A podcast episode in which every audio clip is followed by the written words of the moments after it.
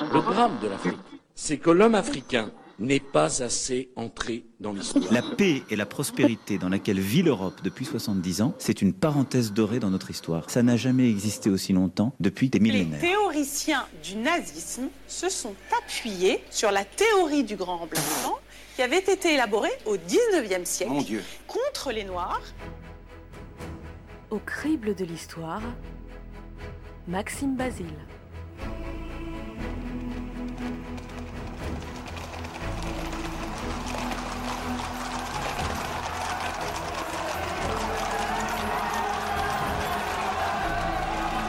Paris. 10 août 1792, l'une des plus vieilles monarchies d'Occident est en train de s'écrouler sous le peuple révolutionnaire.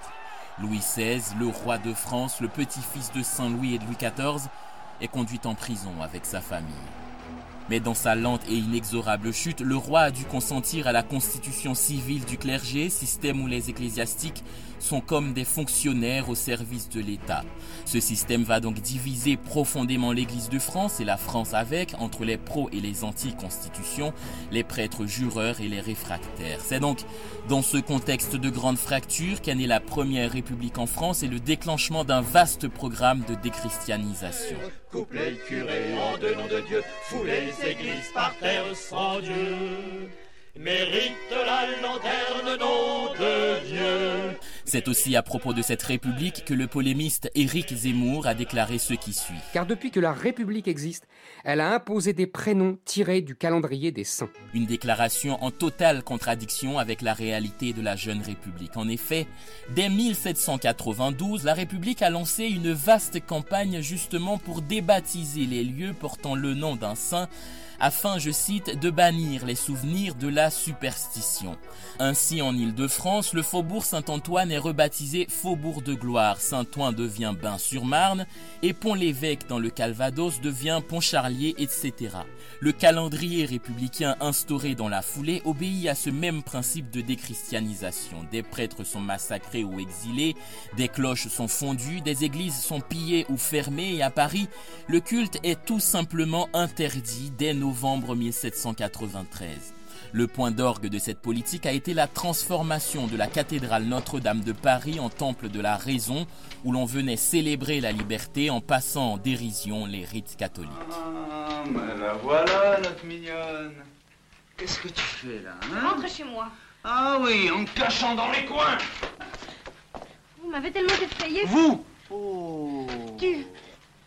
Excuse-moi, citoyen, je ne sais plus ce que je dis. Je rentre de chez une parente qui est malade. Et voilà que tu me tires dessus. Tu as ta carte Ma carte Bah oui, ta carte. Quoi, tu sais pas qu'après 10 heures, on peut pas sortir sans sa carte, non? Mon Dieu, je... Oh, mon Dieu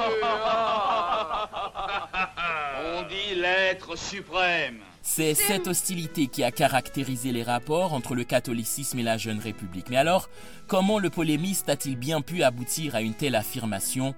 Il argumente. Les révolutionnaires votèrent la première loi dans ce sens en l'an 11. Sans revenir sur le texte exact de cette loi, d'autres l'ont fait, soulignons la confusion et l'anachronisme de ces propos. Certes, après le 18 Brumaire, le général Bonaparte entreprit de faire la paix avec Rome et la situation des catholiques en France s'est beaucoup détendue. Mais ce décret de 1803, si toutefois l'on admet qu'il fut favorable aux catholiques, ne pouvait pas être pris par des révolutionnaires. Car outre le fait que les révolutionnaires étaient férocement anticléricaux, la France n'était déjà plus en révolution depuis au moins 4 ans et ça, c'est la constitution de 1799 elle-même qui le proclame. Citoyens, la révolution est fixée aux principes qui l'ont commencée. Elle est finie.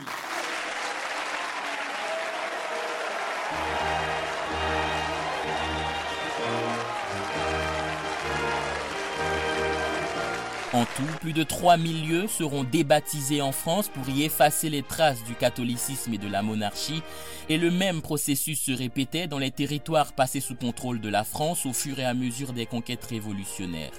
Il apparaît donc qu'une telle république ne pouvait pas imposer des prénoms tirés du calendrier des saints, c'était contraire à sa logique, à son ADN et aux leçons de Voltaire.